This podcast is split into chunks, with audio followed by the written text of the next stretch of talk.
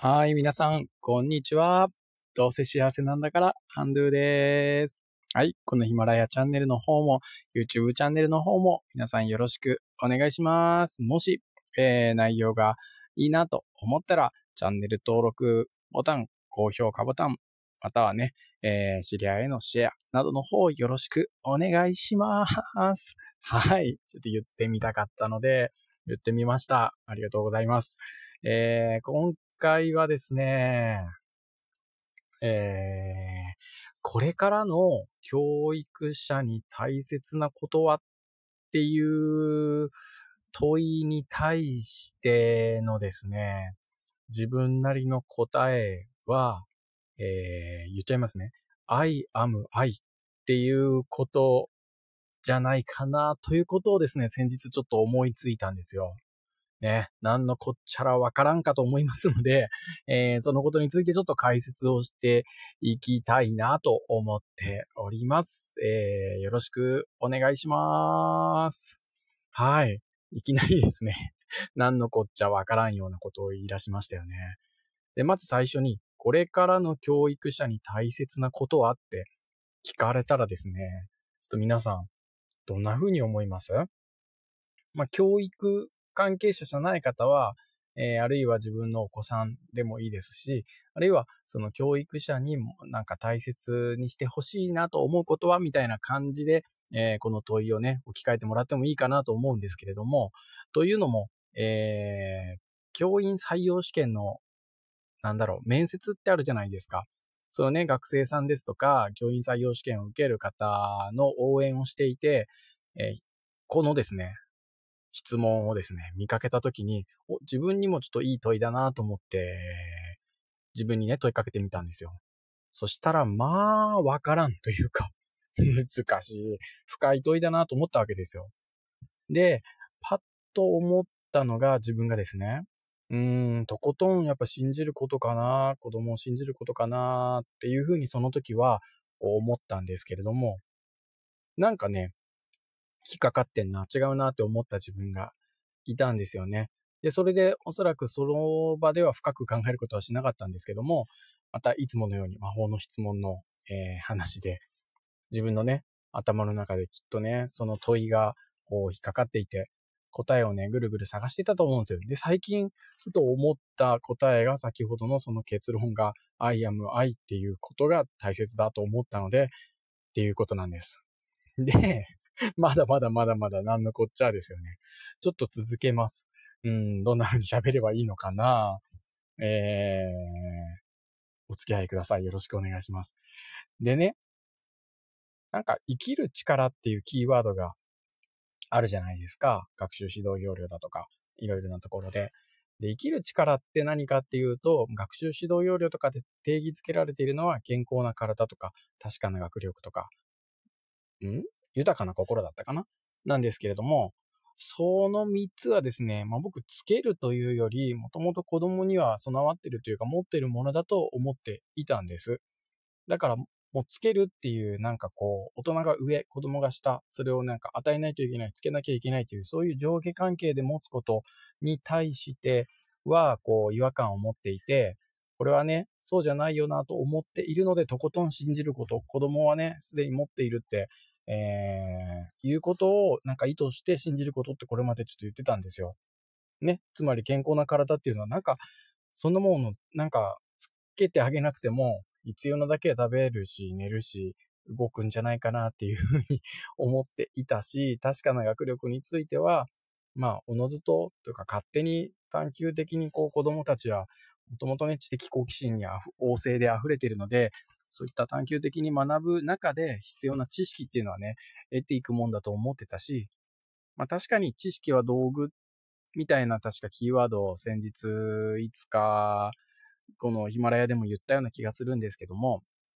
そういった意味で読み書き計算などの基礎学力っていうのはつけてあげるに越したことはないなというふうには思っているんですけれども、ただ主体的っていうかこう子供たちが自ら何か、えー、感動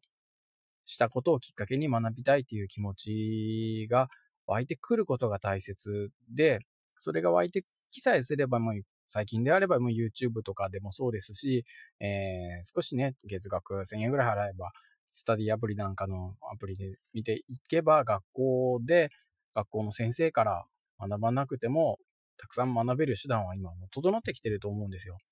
だからね、確かな学力をなんとかつけてあげるのが今の教育者に必須なというか、必須とか第一的な役割じゃないんじゃないかなと思ってるんですよね。とか、豊かな心も、これはね、豊かな心をつけるっておこがおこがましくて、子供たちに対して、これは大人の課題じゃないかなと思っていて、子供がね、一番多分もともと心が豊かだと思っていて、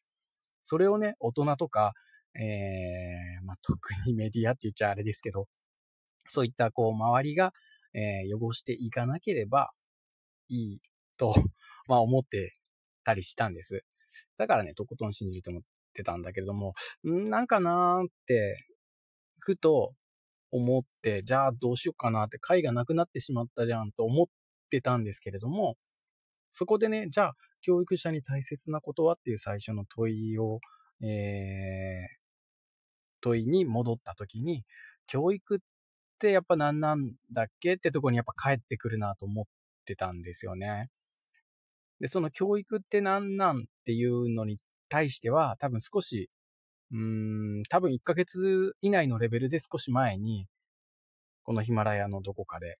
話をしていて、幸せを引き出すって言ったようなことを言ったと思うんですよ、その回では。で、引き出すってじゃあどうやってなんていう問いがですね、また生まれてきたんですよ。ね。で、僕が思っていて、今現在進行中で試行中なんですけれども、今のところはですね、どうやって子供たちの幸せを引き出すのか、エデュケーションですよね、教育ね。で、引き出すのかっていうと、やっぱ結局のところはですね、やっぱ月並みなんですけど、やっぱとことん愛情を与えるっていうことだと思うんですよ。また、ちょっと抽象的なんで申し訳ないんですけれども、ちょっと解説していきますね。やっぱりね、なんかどんなあなたでも素晴らしいよって、うん、なんかできたからできなかったからとか、できててもできてなくてもとかじゃなくて、まあ、何かこう、ね、何かを持っていても持っていてなくてもとか、点数とか評価とか結果などの条件付きで愛を与える、愛情を注ぐのではなくて、やっぱりそのまま、どんなあなたでも素晴らしいよっていうね、無条件に与える愛、まあ、無償の愛っていうんですかね。まあ、そういった愛情の与え方っていうのがやっぱりね、大事なんじゃないかなと思ってるんですよね。うん。そういうふうに愛情を注がれている子供は、やっぱり自分たちで、うん、先ほど言ったように、おのずと健康な体についても確かな学力、豊かな心、つまり生きる力、よりよくきる力、幸せに生きる力については、えー、ついていくんじゃないかなと思っているわけです。だからね、教育者っていうのに必要なのは、最も必要なのは、やっぱり無条件の愛情を子供たちに注ぎっていうことだと思ったんですよね。じゃあ、でも、それって保護者とかにもできるじゃないですか。てか、保護者が一義的にそれをするはずだもんだから、僕その通りだと思っていて、ね、家庭で十分に愛情を注いでもらってる子供。まあ、一人じゃなくて本当はいろんな大人から注いで、えー、隣のおじちゃんとかおばちゃんもそうだし、おじいちゃんおばあちゃんもそうだし、あなたはもう本当にどんな、あなたでも素晴らしいよって言ってもらえてる子は最強だと僕は思ってるんですけれども、そうじゃない場合もあるので、教育者、学校に来てくれる子供に対して学校の先生はやっぱり学校の先生として、えー、愛情を注いであげるってことがやっぱりね、これからはは特に大切になってくるんじゃないかなとやっぱり思います。うん。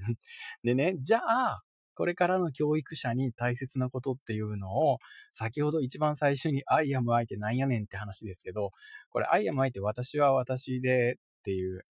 ね、曖昧見前の愛と愛もそうなんですけど、残、二つ目の愛は、あの、ラブの愛もかかってたりするんですよね。I am 愛です。私自身が愛。これはつまりどういうことかっていうと、自分に愛情をとことん注いでおくってことです。This is me とまあ似ている感じですね。これが私です。もう大丈夫です。私は私が大好きですっていう、その自分に愛情をとことん注いでおくってことが